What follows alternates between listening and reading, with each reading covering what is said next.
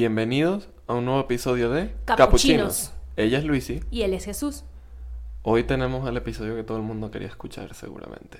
Todo el mundo dijo, ¿dónde está el episodio del coronavirus? ¿Qué hacían los capuchinos en el coronavirus?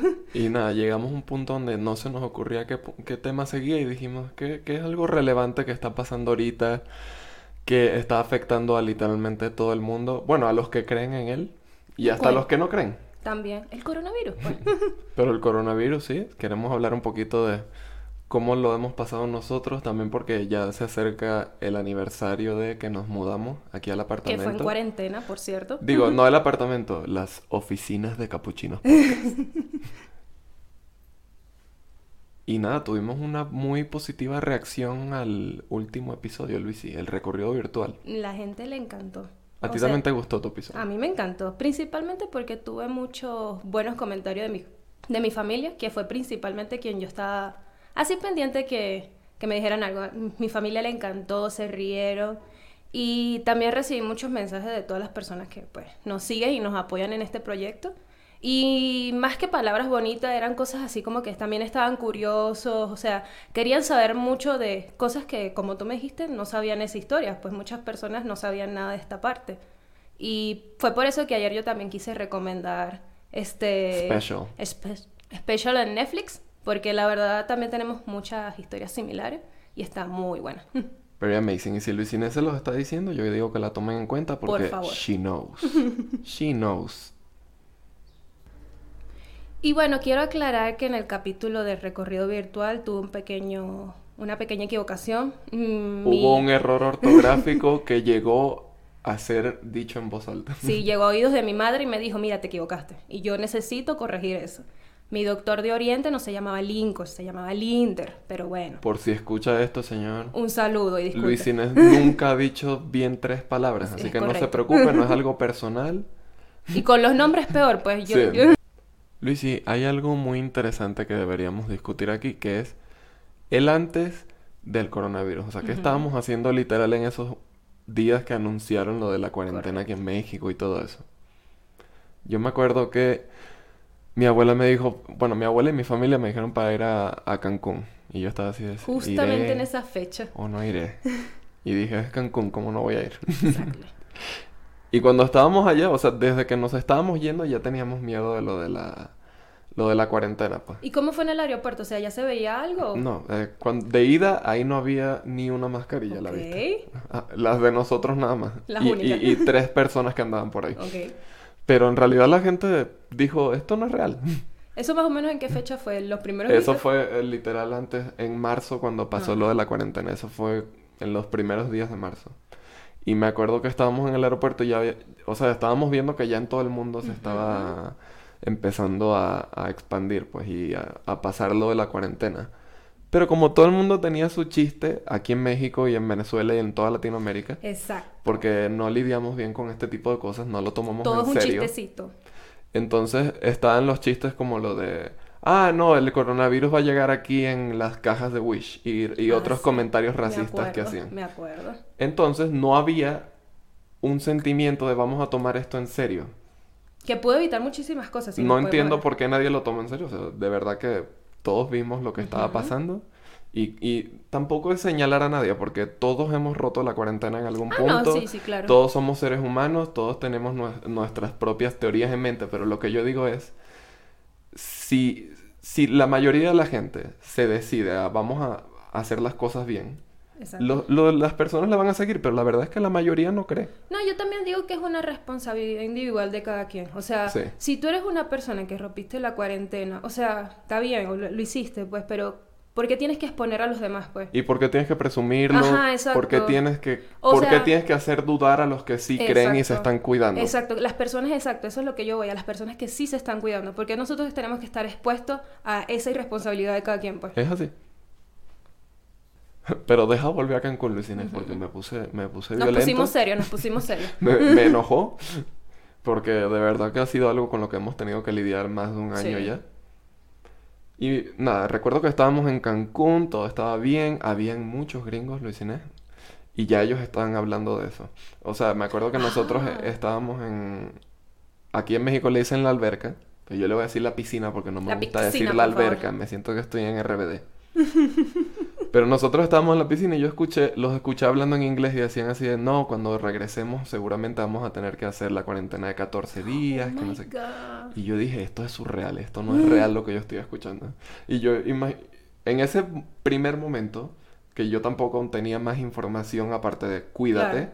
pues en ese momento había demasiada desinformación. Es que Nosotros no no sabíamos sabía, cómo se contagiaba, no sabíamos cómo cuidarnos bien, no sabíamos en realidad este, si era cierto lo de las personas asintomáticas. Ajá, No, también. o sea, había mucha desinformación porque es algo muy nuevo. Entonces yo lo que recuerdo es que cuando ellos estaban hablando de la cuarentena, lleva, ellos sienten que ellos tienen coronavirus. O sea, yo lo primero que Oh. pensé es, ellos tienen coronavirus y yo estoy en la aquí, pues. misma alberca que ellos. Ay, no. Pero también me acuerdo que yo dije, ok, seguramente cuando yo vuelva a Ciudad de México el mundo va a estar cerrado. Así que yo voy a disfrutar estos tres, cuatro días que tengo aquí con mi buffet, con mi familia, con mis mujeres, mi juguito de guayaba en la playa. Y disfruté y volví. Y literal, Luis Inés, desde ese día en mi vida no, ha- no ha sido igual. Exacto. Y tengo que comentar que cuando el viaje de regreso fue completamente diferente Ajá. al de ida, Luis Inés. El mood era diferente, la gente estaba diferente. Ya se sentía el pánico, me Sí, es que aparte estás en un aeropuerto y es muchísima gente, todo está cerrado aparte. Y, y escuchas a todo el mundo hablando y todo el mundo está hablando de lo mismo, De pues. lo mismo, exactamente. Y tú estás volviendo de unas vacaciones, no sé, se sentía rarísimo, se sentía rarísimo en el aeropuerto. Y lo que yo pensaba es, ¿qué estará pasando con Luis Inés que está en la misma situación? Exacto. No un aeropuerto, pero está en un lugar lleno de gente ahorita. ¿Qué pasó en, en tu oficina? Yo me acuerdo que cuando comenzó todas las noticias, igualito nosotros fuimos una semana más a trabajar. Y estábamos diciendo, este, bueno, ¿cuándo va a comenzar la cuarentena? ¿Cuándo va a comenzar la cuarentena? Pero ya cuando llegó la noticia ese día, este, a, a todos nos mandaron a tomar a la temperatura en la oficina. A todos, a todos. Luego de Súper que- buen trabajo de ellos. Ajá, luego de que nos tomaron la temperatura, este, nos dieron así que nos fuéramos para nuestras casas, pues. Ya. Sí, yo, yo recuerdo que tú fuiste una de las primeras de todos mis amigos que ya estaba en home office cuando yo Sí, volví. eso fue inmediato y cerraron la oficina inmediatamente. Pues, o sea, eso fue un protocolo súper rápido. Súper súper rápido. Pero recuerdo que ese mismo día yo también como que comenzaba todo el mundo a paniquearse porque estaba lo de, ¿te acuerdas? Lo de el, bendito, antibacterial. el bendito antibacterial que no encontrabas en ningún lado. El antibacterial era el nuevo iPhone en ese momento. No hay palabras. Yo me acuerdo que yo recorrí, yo trabajaba en Chola, pues un lugar que hay bastantes tiendas, pues Claro, y comercios y en todo un eso. centro comercial, ¿no? Un- digo, un, un punto comercial Ajá, de la un punto ciudad. más bien. comercial de, ajá, de México. Y por todas las farmacias que pasaba, nada. Y lo único que te vendían era la caja de primeros auxilios, que traía un solo antibacterial. Yo sé de lo que hablas, sí. Pero es que también la gente decía, así esto traiga otras cosas, yo necesito el necesito el alcohol, necesito el antibacterial, necesito esto, pues. Y yo me acuerdo que, o sea, yo encontré, ni siquiera encontré, mi jefe me dio uno, este, y ya yo me fui a mi casa, pues, y yo me sentía rarísima en el camino de regreso. Es que era la primera vez que nos Ajá, pasaba y, algo y así. como que ya toda la gente que se me pegaba me comenzaba a sentir rara, no sé, no sé. Y ya, después de ya, ya no volví a la oficina, ya nos dieron el home office súper desde el primer momento. pues. Hace ya un año y tres meses fue. eso. Hace un año y tres meses, exactamente. Nosotros dijimos, a mí lo que me da risa de Luis Inés, o sea, yo tampoco, ya yo no vivía en mi casa en este punto. Ajá. Entonces yo volví y yo fui a la casa de mi... Yo vivía con mi amigo Saúl en ese entonces y fui a la casa y le dije, este, estaba su mamá y yo le dije, no, yo vengo de nuevo aquí en, en tres semanas, eso es lo que va a durar la cuarentena. Nunca volví, Luis Inés. Nada más volví a buscar mis cosas como dos meses después. Es increíble porque yo también pensé lo mismo. Yo dejé todas las cosas de mi oficina, mis tazas, las tazas que me regalaste de mi cumpleaños, y esas cosas nunca volvieron. Luis Inés, que esa taza esté completica. Nunca volvieron. Ya esa oficina cerró, ya no existe. y esas cosas se perdieron ya. Sí, o sea, obviamente la logística las mandó a otro lado, pero a mí no, no me llegó, pues. Bueno, yo volví a, a mi oficina en estos días porque yo renuncié a mi trabajo. Oh my God. Y fue una cosa tan surreal, Luis Inés, estar de vuelta en un edificio de Ah, sí. oficinas. Ah, Que aquí en México es una cosa tan... O sea, es algo muy ubicable, pues. Aquí en México tú ves un edificio y ya tú sabes. O sea, tú sabes el proceso de qué es trabajar una oficina. O sea, tú sientes la, Pero fue la, rarísimo, fue la rarísimo. vibra. Fue como ir a la oficina un 31 de diciembre. Un no- domingo, una no- cosa así. un- exacto, fue como ir en un domingo. Nada más estaba que si el equipo de seguridad, Ah. estaba una persona en la oficina. O sea, yo dije, este es el mundo ahora. O sea, da miedo ir a un sitio en físico, pues. Da ansiedad. Sí. O sea, y implica varias cosas también, porque hasta la iluminación está diferente. Todo se ve raro. Y me acuerdo que yo dije, yo prefiero mil veces el home office. Ah, sí. Yo sé que mucha gente le pegó muy fuerte, pero yo prefiero mil veces el home office que tener que estar en el medio de este silencio y esta oscuridad todo el día. Mm. Porque me acuerdo que yo dije, el mood de, de- de los edificios de, de oficinas cambió completamente Ah, sí. Ya se ve más sombrío. Todo está, todo está vacío. Y el home office implicaba muchísimas cosas nuevas también. No nuevo, porque aquí en México el, el delivery siempre ha sido como... No siempre, pero ya había tenido un boom Sí. desde hace algunos años. Pero con el coronavirus fue increíble cómo se volvió parte de nuestras vidas. O sea, nosotros pedimos delivery dos o tres veces a la semana. Es increíble. Desde cómo- hace más de un año. A mí lo que me sorprendió es como también los supermercados se adaptaron súper rápido. O sea, eso no pasó Sí. ni un mes para que ya tú pudieras hacer... Bueno, lo bueno es que ya había empezado ese proceso, Ajá. como te digo. Y lo que ellos tuvieron que definir fue, ahora necesitamos más gente, necesitamos más eh, repartidores, necesitamos Exacto. más cajeros, necesitamos más eh, trabajadores de piso en tienda. Que son estos trabajadores, eh, ¿cuál es la palabra? Eh, indispensables. Ujú. Que la gente de verdad se empezó a dar cuenta de su importancia ya en la, en la cuarentena, pues. Porque eran trabajos que la gente menospreciaba antes. Exacto. Y Porque ahora te das cuenta de ahí, pues. la sociedad sobrevivió gracias a esta gente, pues. Cuando empezó todo esto de la cuarentena, yo aún estaba viviendo en un cuarto rentado, en una casa, Una residencia de estudiantes. ajá, que estaba cerca de una universidad, que es la UVM aquí. Y pues mi experiencia en las primeras semanas de cuarentena fue terrible, pues, porque yo estaba viviendo en ese momento con algunos roomies. La verdad, todos eran hombres. y... Terrible. No, o sea, la verdad la convivencia se hizo muy complicada al momento de que todos estábamos en home office, pues, porque los estudiantes también veían clases desde su Claro. casa. O sea, el internet ya- seguro bajó muchísimo también. No, y o sea, eh, estábamos todos ahí, pues en una residencia normal, en una vida cotidiana, pues tú nada más ves a tus roomies o algo, nada más en la noche, cuando llegas o algo, pues no tienes que lidiar con ellos todo el tiempo. Pero en esta ocasión estábamos todos en la casa, pues, o sea, te podrás imaginar a la hora de comer, a la hora de querer usar el baño, pero ya cuando estábamos todos juntos y revueltos, ya es cuando tú comienzas a, o sea, ya es que algo de la, o la otra persona Claro, te sí. comienza a molestar. Y es pues. algo muy humano, pues. Eh, No, sí, es, sí. no es tanto de que te hicieron algo en específico, porque No, es no, algo exacto. de estoy con mucha gente ahorita. Yo exacto, necesito mi espacio exacto. también. Y ahí fue cuando yo me acuerdo que una vez que, o sea, las últimas semanas yo ni cocinaba ahí. O sea, a mí el asco que me daba Ah. la simple cocina, pues el simple hecho de salir de mi cuarto ya era demasiado. Fue cuando ya tomamos la decisión. Y la verdad es que fue una casualidad que yo te dije justo en ese momento. Sí. Así, mira, tenemos esta oportunidad. Yo sí. Estamos sí, en home sí. office, hemos guardado mucho dinero, la verdad. Eso fue, no, eso fue una de las pocas cosas positivas de, de la cuarentena que Que no les pasó a muchos, porque estoy segura que somos uno de los Sí. privilegiados que, tuvi- que tuvo eso. Lo que pasa es que yo volví a casa de mi familia y Luis Inés estaba en un cuarto, pues, o sea, el, el, el gasto no era tan grande. Sí, ya yo no gastaba en transporte para ir a la principal. ciudad, en comida, que Sí. en la calle, cosas así, pues ya. Y como no salíamos con amigos y cosas así, también Sí, ahorrábamos sí, el esas salidas. mucho pues. más. Y literal pasamos cuatro o cinco meses sin Ajá. vernos. Ah, Era era literal que bajas, bajas a la sala, hay dos o tres personas. Estás en tu cuarto, igual estás escuchando lo que pasa. de otras personas. O sea, no hay un momento donde tú de verdad pudiste decir, ah, ya.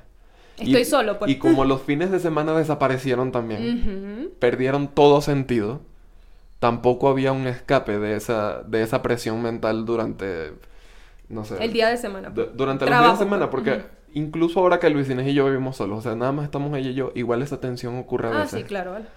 Pero es más fácil decir, ok, este, somos dos personas nada más. Pero, Yo voy a estar en la sala un rato, si tú quieres, tú estás en tu cuarto un rato y después cambiamos de lugar. Nos vemos en la noche, vemos una película. En la noche, eh, no sé, cocinamos algo en la tarde, pero no, no estamos todo el día juntos.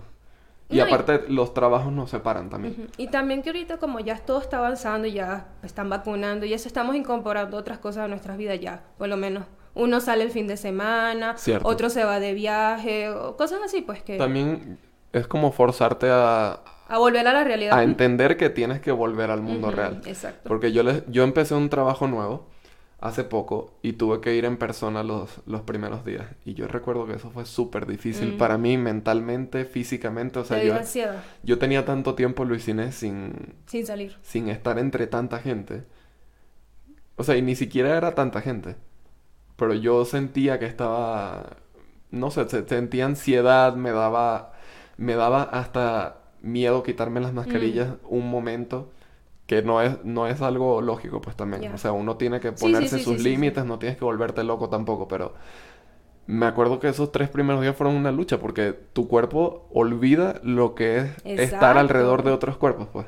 Y me acuerdo también que algo que cambió muchísimo, que lo, lo he comentado varias veces en estos días, es mi voz. Porque como Ah, estamos haciendo home office, o sea, Luis Inés por lo menos trabaja con su voz mucho más que yo, pues. Yo antes recibía proyectos o recibía los correos y trabajaba. Pero no usé mi voz durante un año. Entonces cuando tuve que entrar a un nuevo trabajo donde sí la tenía que usar, hablaba súper bajito, había perdido el, la práctica con el inglés también. Pero literal también me di cuenta de algo, que es que el cuerpo tú, Sí. cuando te das cuenta de que ya tienes que volver, lo hace y ya. Es que por lo menos yo sí le comentaba a Jesús que él hablaba muy bajito. Y es- era por lo mismo de, de eso, de que pues no hablas con nadie en todo el día, pues. Y yo sí le decía que pues yo sí me mantenía comunicada. Claro. Y, pero sí, sí entiendo lo que dices, porque yo me pongo a pensar, este, imagínate yo, todo el trote que yo me hacía para ir al trabajo. No me digas nada.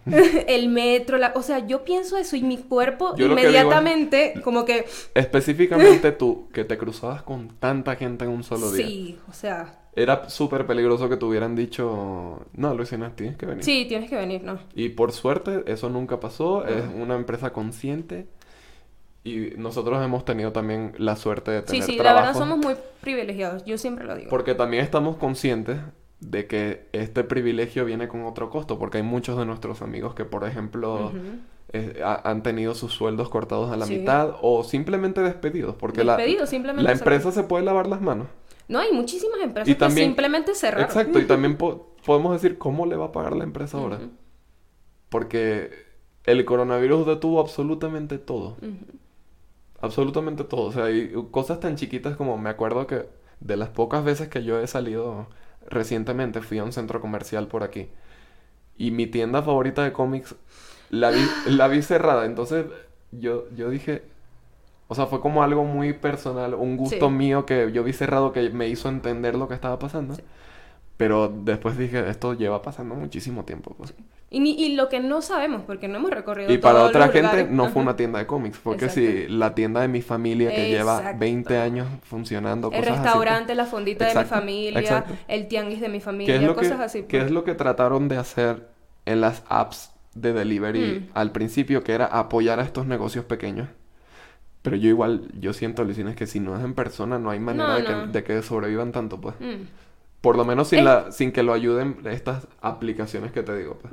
Y tú seguramente sabes al- algo de eso, porque tú trabajas con las aplicaciones. Sí, o sea, yo trabajo en un- en una consultora de tecnología y pues lo que nosotros nos dedicamos es también a trabajar con esas aplicaciones como Sin Delactar, Rappi, Didi Food, este, y yo recuerdo que al mes que yo, la cuarentena, cuántos proyectos se dispararon. O sea, yo, no necesariamente mi consultora, pero otras consultoras pequeñas, medianas. O sea, Sí, había mucho trabajo. Ajá, el trabajo de la consultoría se disparó muchísimo para muchísimos proyectos porque muchas empresas necesitaban, ya no era que querían, necesitaban pasar a la, a la tecnología, pues al- a, Sí, a no, las apps, a todo. Es lo que hemos estado hablando también. Este es el futuro. Estamos viviendo en el futuro ahorita. O sea, ya ahorita no es que, ah, yo quiero tener esto, quizás, ah, yo quiero estar en la nube, quizás. No, ya no Sí. es eso, ya tengo que estar Ya en la todo nube. se puede aparte.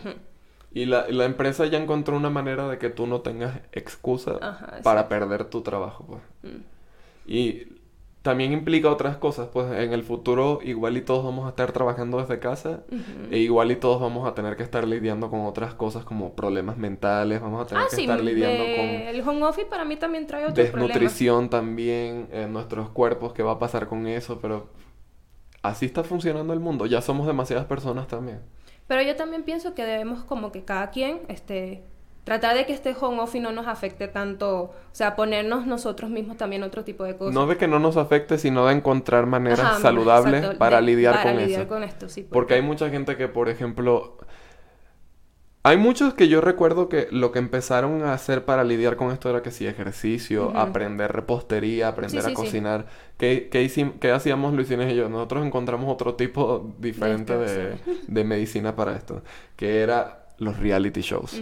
Yo lo que necesitaba era ver gente real en mi, en mi mente, ¿no? O sea, yo quería Yo ver- quería estar en el mundo real, pues. Esto es gente real. aunque, aunque fuera súper producido, Sí, sí, sí, para sí, mí eran reales, pues. Y me acuerdo que vimos Terrace House, vimos eh, Selling Sunset, Too Hot to, Handle. O sea, no son Oh cosas de super calidad. Pero era, era tú sentarte y, y poder olvidar el coronavirus 45 minutos. Sí, ¿sabes? 45 minutos. Luisines, hay otra cosa que me hacía olvidar el coronavirus. Gracias a Dios. Que encontré en el 2020. ¿El qué? Lo- las primeras semanas de, de cuarentena para mí fueron tan increíblemente aburridas Ah, sí. que yo eh, me puse a revisar mi cuarto y encontré mi, mi 3DS viejo. Oh my god. Y ese 3DS tenía este puros juegos viejitos, pues. Entonces yo me metí en Amazon a investigar y dije, ah, este se ve interesante, los juegos de 3DS son baratos. Y me compré el, el remake de Ocarina del Tiempo. Para los que han jugado Zelda, ustedes entenderán, esto para mí fue un antes y un después. Yo, me, yo estuve tan inmerso en ese mundo durante el coronavirus. Y eso a mí no me volvió a pasar sino hasta hace poco, que yo de verdad me metí en un videojuego que... O sea, literal esa era mi manera de lidiar con eso y no fue tan saludable, yo siento. Porque yo estaba... Pasó un mes y yo dije, ¿qué? Yo, yo pasé un mes jugando esto. Pero también fue una experiencia y tampoco fue que la perpetuaste seis meses, pues. No, la perpetué un año. Hasta llegamos a tener el PC4. Pero yo me acuerdo que pasé la, la leyenda de Zelda y le digo a Luis Inés, mira, yo tengo que hacerte un favor a ti. Yo te voy a cambiar la vida. Yo, yo te voy a mandar mi 3DS y te voy a mandar todos los juegos que tengo y los que, y los que he pasado hasta ahora.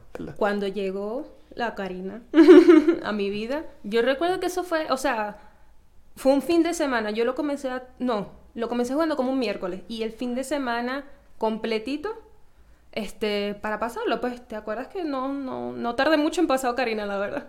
Fue un juego, nunca, o sea, yo nunca fui de los videojuegos y la primera vez que me sentí así de que, Fue ay- ahorita en la cuarentena. ajá, de que hubo, hubo, hubo corazón con ese videojuego. Yo también me di cuenta, y se lo dije al Luis Inés, de que yo llegué tarde a la fiesta también, pues. O sea, yo siempre he sido de jugar videojuegos, pero nunca he sido como... No ha sido parte de mi imagen, pues la gente no sabe eso. Es que yo recuerdo que nunca dijimos algo así de que, ah, nosotros pasamos un juego. Ah, sí. nosotros jugamos el Sí, juego. y ahora, jamás ahora pasamos. cuando jugamos literales, esto hay que completarlo al 100%. Al 100%. Y también, y también ahora juegas y estás buscando una historia que sea mejor que Marvel, todas las películas de Marvel combinadas, que sea mejor que todo HBO combinado. Sí, sí, sí, sí, sí. Y déjame decirte algo, existen, Luisina. Claro que sí. Hay algunos juegos que son literal las obras de artes que más me ayudaron con esto del coronavirus. Y nada, me parece que literal ya estamos en el futuro, Luisina. Y, y fue de golpe. Sí, no, esta, esta onda para nosotros fue del 2020, pues. Y nos sumergimos. Esta etapa de los videojuegos empeoró en mí un poquito alrededor de diciembre, porque pasamos otra prueba durante el coronavirus. O sea, es- e- era nuestra, nuestro primer apartamento, era nuestra primera vez teniendo un solo room y así. Todo estaba bien, pues. Y Luis Inés me dice, no, que voy a Perú. y tú te vas a quedar solo aquí dos meses. Correcto. Y yo dije, ok, esto va a ser una prueba literal de mi fuerza mental estos dos meses. Y acabó siendo el mejor tiempo de toda mi vida. A mí me encantaron esas vacaciones. y a ella también. Yo me acuerdo que, como toda venezolana, todo viaje se planea respecto a tu pasaporte, pues, a tu prórroga, a tu vencimiento. Chan, chan, chan. Y yo me acuerdo que, o sea, ya yo era un, como te había comentado, un plan que ya yo quería ir para Perú desde hace mucho tiempo, pero obviamente tenía mi pasaporte vencido, pues. Entonces cuando me llegó ese correo de que ya estaba en la Ella embajada, quería ir a Perú a visitar a los invitados de la semana pasada. exacto, los invitados especiales.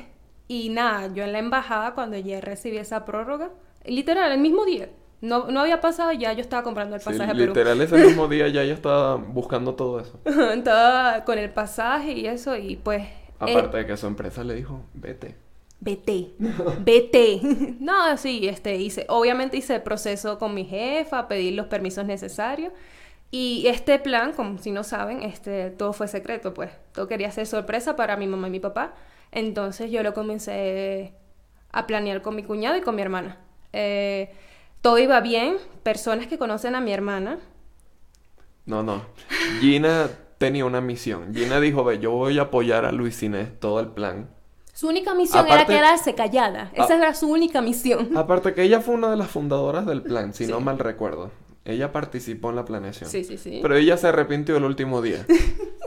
Entonces, todos estábamos participando, todos teníamos una tarea en que Luis Inés iba a, sorprender a su familia. Luis Inés iba en su avión y me dijo, mira, si mi mamá te escribe, le, dices, esto y esto y esto. No tengo señal. Dato curioso, nunca me escribieron los padres de Luis Inés. Ellos dijeron, ¿quién? ¿Que mi hija qué? nunca me escribieron, pero yo lo que estaba ese día, porque yo obviamente estaba pendiente de que ibas a pasar todo el día descomunicada, pues. Y me acuerdo que tu hermana empezó a poner historias. Y las historias de Georgina, Georgina Rincones, yo te lo voy a decir de nombre. Pusiste las historias y en todas las historias ella revelaba un poquito más del plan de Luis ella ponía cosas como, sé que todo saldrá bien, te amo demasiado, cosas así. Este, mira, sé que ese vuelo va a ser nada para ti. Esta sorpresa nos va, nos va a caer a todos como locos. Como, como dice Gina, nunca ha habido límites para ti. Pero para ti tampoco, Georgina. Nunca ha habido límites. Puso a Luis mínimo cuatro historias. Yo recuerdo. Y en todas te spoileó. En todas.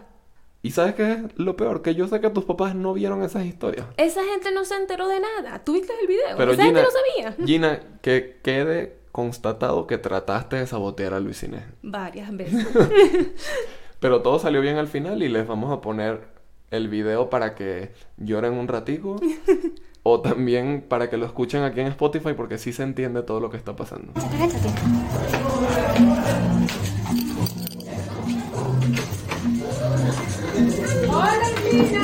Buenas.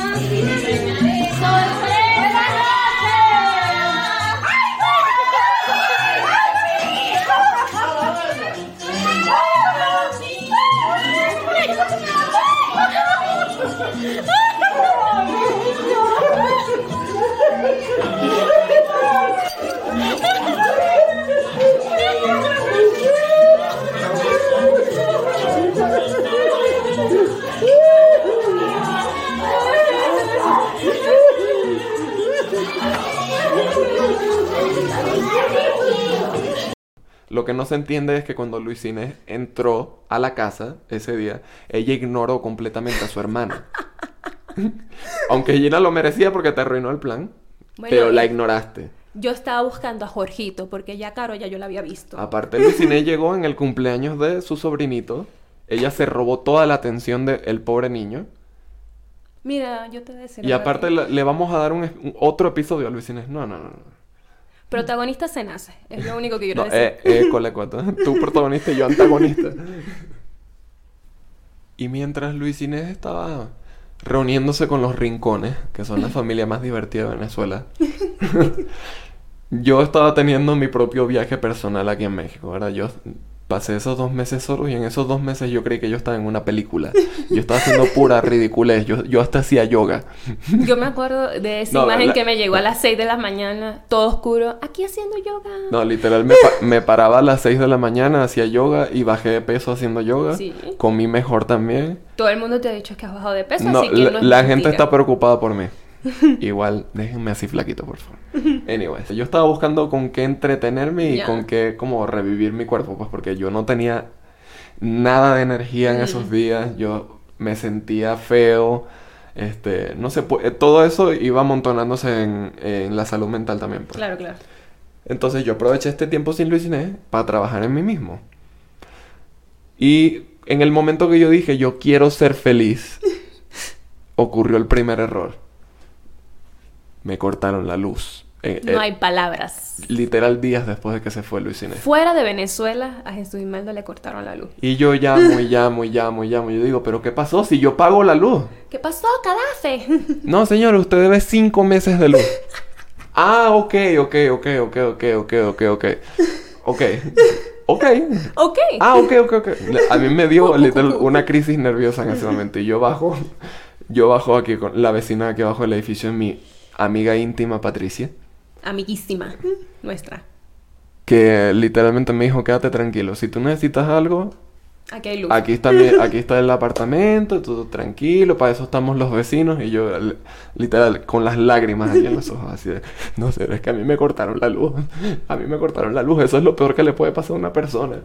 Y ya, no, eso te lo van a, eso te lo van a conectar ahorita mismo. Y yo llamo, y llamo, y llamo, y llamo. Y yo, obviamente, mantenía actualizada a Luisina y yo le decía, mira, yo sé que tú estás feliz, pero yo no tengo luz. Y yo me acuerdo que cuando tú me dijiste, no, es que nosotros tenemos cinco meses. Y yo, ¿what? Yo también, yo dije, ah, ok, esto van a ser mínimo 5 mil pesos. Ay, sí, también cuando Aparte, estábamos calculando el no era, no era solamente que debía cinco meses, estábamos al final de una quincena. Entonces yo dije, Sí. ¿cómo voy a pagar esta luz? Yo no puedo pasar más de dos días sin luz. Y pasaste. Pero señores, eh, la, la resiliencia del ser humano, la fuerza del ser humano, como dice Gina, nunca ha habido límites para ninguno de nosotros. De nosotros aquí. No solo para Luisina, es para ninguno. Yo aguanté esos días sin luz. No sé cómo lo hice, pero mi salud mental sufrió mucho. Bueno, agarradita de Patricia Porque también. lo, lo que yo hacía era que yo bajaba, yo cargaba mis dos laptops, la del trabajo y la personal, y eso era mi fuente de energía para los dos días. Porque aparte mi celular tenía la batería dañada en ese momento. Oh, shit. Mi celular, como dice Jocelyn, venía con una hacha antepuesta. Entonces, no funcionaba bien y yo tenía que bajar dos veces al día a casa de la señora a cargar, volver a subir y mi único entretenimiento eran los libros que tenía aquí y el WhatsApp. Y nada, yo ver cómo Luis Inés se estaba divirtiendo, yo creo que aquí encaja eh, la imagen de Calamardo viendo por la ventana y están Patricio y Bob Esponja divirtiéndose. Ese éramos Jaime y yo. ese era yo viendo a Tetilla Jaime y diciendo, ah, o sea, la felicidad no es para todo el mundo. Pero bueno, sí me pusieron la luz, Luis Inés, después de que llamé literal mínimo 10 veces. Yo Les tuve que rogar que me pusieran la luz. Yo me acuerdo. Y eso que yo la apagué. Les tuve que rogar que me pusieran la luz. Y hubo un momento donde ya me, me decían, hola, sí, y me colgaban. Para que yo tuviera que volver a llamar y perder otra hora de mi vida. Sí, bueno, esos fueron días difíciles. Pero sobreviviste. Lo, lo peor es que fueron que sí, dos días y medio nada más. y para mí eso sin fue... luz fueron... Eso para meses. mí fue toda una temporada de Orange is the New Black. y nada, gracias a mi amiga Patricia que me ayudó. Y gracias a mí mismo que sobreviví. La luz volvió eventualmente y todo salió bien. Luis Inés estuvo en Perú, volvió Y al aquí. poquito tiempo regresé, pues. Regresó poquito después súper cambiada, súper independiente, ya no quería nada conmigo. ella me asocia a mí con México, así que ya ella no quiere nada conmigo. Eh, mi experiencia en Perú estuvo muy bonita, la verdad. Reencontré con mucha gente, la gente ha cambiado, la gente ha crecido. Yo también crecí. Y estuvo muy, muy, muy, muy bonito ese viaje. Ojalá se repite y nos acompañe Jesús. Hasta yo a la Perú. pasé bien. No, yo, A estu- Perú. yo estuve en ese viaje de manera virtual. Sí, pero necesitas ir presencial. Sí, No, la próxima vez voy a ir en persona, en efecto. Y como saben, el coronavirus es algo de lo que podríamos hablar varios, ah, no, sí, claro. varios días porque hay muchísimos temas relacionados con esto. A mí me interesa, por ejemplo, la educación, qué pasó con eso. A mí me interesa, por ejemplo, qué pasó con los salarios de los doctores. ¿Eso subió? Yo imagino que para todo el mundo subió, porque esto, ellos son los que están manteniendo vivo al mundo. Literal. Cosas así es lo que me da curiosidad que espero poder investigar y para traer a sus oídos próximamente. Así que espero que sigan disfrutando del podcast. Todos los lunes y viernes tenemos nuevos episodios. Si tienen comentarios, este, preguntas, por favor déjenlos en nuestras redes Ah, sociales. sí, por favor déjenos sus experiencias con el coronavirus, por favor, en los comentarios. Me gustaría saber porque eh, tenemos oyentes en Europa, tenemos varios oyentes aquí en Latinoamérica, gente en Estados Unidos. Y queremos Entonces- saber cómo fue, pues. Sí,